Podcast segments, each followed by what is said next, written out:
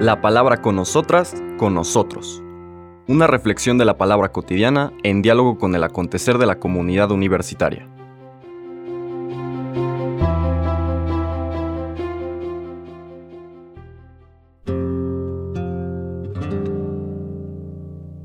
Hola, buenos días. Bienvenidas, bienvenidos a la palabra con nosotras, con nosotros.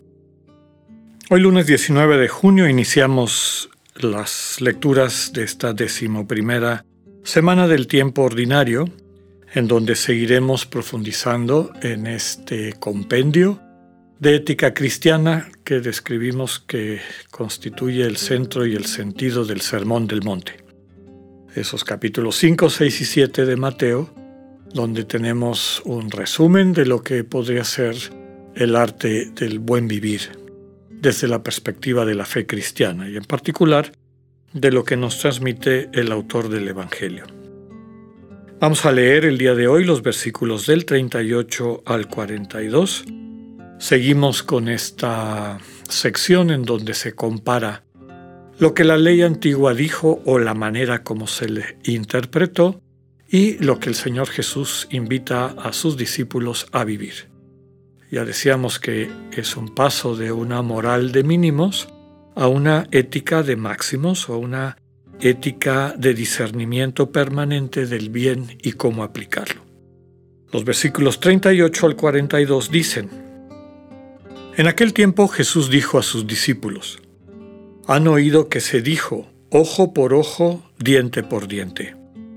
Pero yo les digo que no hagan resistencia al hombre malo si alguno te golpea en la mejilla derecha, preséntale también la izquierda. Al que te quiera demandar en juicio para quitarte la túnica, cédele también el manto. Si alguno te obliga a caminar mil pasos en su servicio, camina con él dos mil. Al que te pide, dale, y al que quiere que le prestes, no le vuelvas la espalda. Palabra del Señor. Bueno, en particular este texto, este segmento de la comparación de la antigua o la interpretación de la antigua ley y la propuesta del Señor Jesús, tiene como eh, punto de contraste la que conocemos como ley del talión, ojo por ojo, diente por diente. Podríamos decir que cuando surge esta idea fue un avance increíble para la humanidad, simplemente porque antes no había ningún control, como decíamos la semana pasada, a el instinto de venganza, ¿no? Por mi ojo te mato a ti y a tu familia y a todo el que pueda yo echarle mano, Entonces es un gran avance el tratar de acercarse a lo que podríamos llamar una justicia equitativa, que el castigo sea adecuado, o el pago sea adecuado a la ofensa que se ha hecho, ¿no? al agravio que, que se ha sufrido. Pero bueno, no estamos en ese mínimo, sino que aquí el paso que nos invita el Evangelio a dar es a discernir con el criterio fundamental de la fe cristiana que es el amor. El amor que tiene distintos elementos importantes, el amor desde la perspectiva divina, el amor de agape. A mí me gusta explicarlo con siete referentes fundamentales. El primero, que es muy importante, es el aprecio a la dignidad del hermano, de la persona amada. Captar que no es una cosa, no es un objeto de ningún tipo, ni objeto de mi explotación, ni tampoco objeto de mi caridad o de mi indignación o de lo que sea. Es un sujeto, es un hermano, una hermana.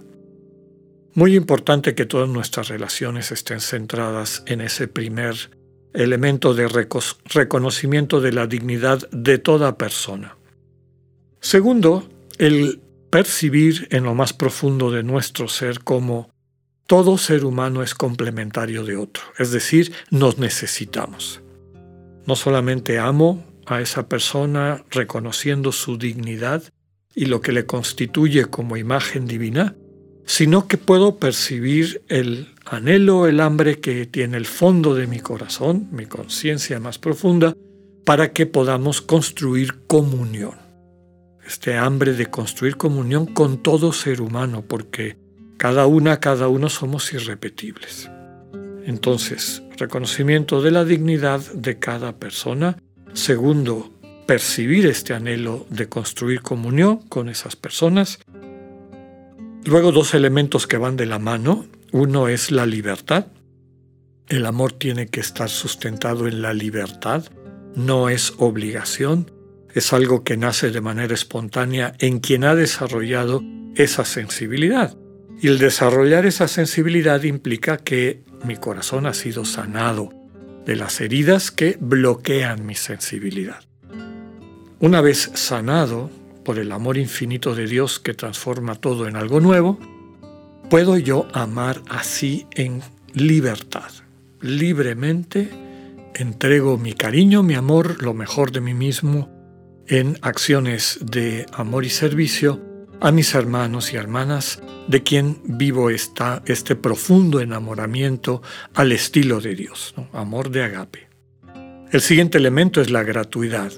El amor cristiano es un amor gratuito. Hay un dicho popular que dice que hay que amar sin esperar nada a cambio. Y hasta cierto punto es cierto. Para que sea un amor al estilo divino, es un amor que no espera nada a cambio. Si entendemos nada como alguna cosa, ¿no? Un pago, una retribución. El amor cristiano no espera nada a cambio, pero sí espera el amor recíproco de la persona a quien amamos. Quien no siente hambre de ese amor, no está amando como Dios como la Sagrada Escritura nos lo transmite y grandes místicos como San Agustín y la Madre Teresa de Calcuta subrayan, Dios tiene hambre del amor de la humanidad, tiene hambre del amor de cada una y cada uno.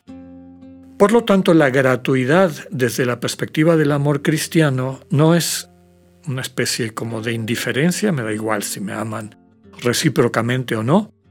Al contrario, deseo, tengo hambre, me hace falta que me amen en reciprocidad, sino que esa gratuidad básicamente es incondicionalidad.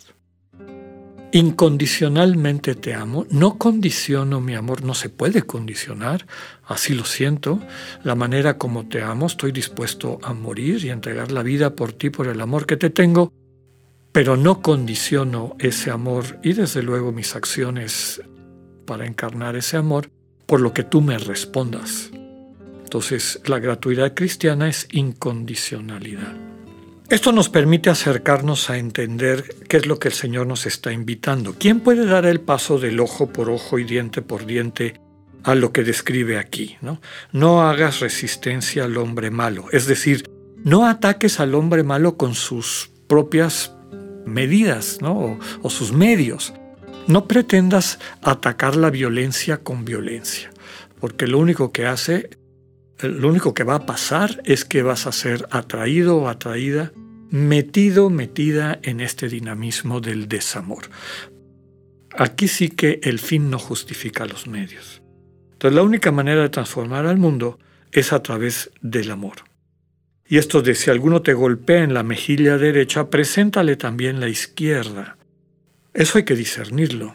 El amor en ocasiones nos invita a dar ese paso, porque en el fondo del corazón, guiados por el Espíritu Santo, captamos que esa acción inesperada sacudirá la conciencia del agresor, de la agresora, y le puede ayudar a transformar su vida.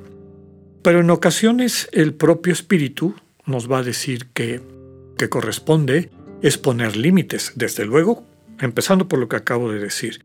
No responder violencia con violencia, pero sí poner límites. Y recuerdo al Señor en la escena de su juicio en el Sanedrín en la versión del Evangelio de Juan, cuando después de que le da un bofetón el, uno de los guardias del sumo sacerdote, el Señor se voltea a él y le dice, si dije algo equivocado, dímelo, dime en qué estuvo mi equivocación, y si no, ¿por qué me pegas? O sea, no le devuelve el bofetón el Señor, pero tampoco le dice, sígueme pegando. Entonces, aquí hay un elemento de discernimiento que es muy importante. Y finalmente estos ejemplos de generosidad, si alguien te demanda por la túnica, dale lo otro. vivir con esta libertad interior de todas las cosas que nos atan para que el amor no fluya, pero aquí también hay discernimiento. En ocasiones eso le va a dar vida a la persona, en ocasiones la va a destruir. Discernimiento, amor como centro de nuestra vida, criterio fundamental y desde luego este diálogo con el Espíritu, con aquella gran pregunta. ¿Cómo quieres que amemos hoy? En ocasiones será pues tomando una actitud, eh, digamos, comprensiva y de tomar distancia, en ocasiones ese mismo amor nos llevará a poner límites claros. Que tengan un buen día, Dios con ustedes.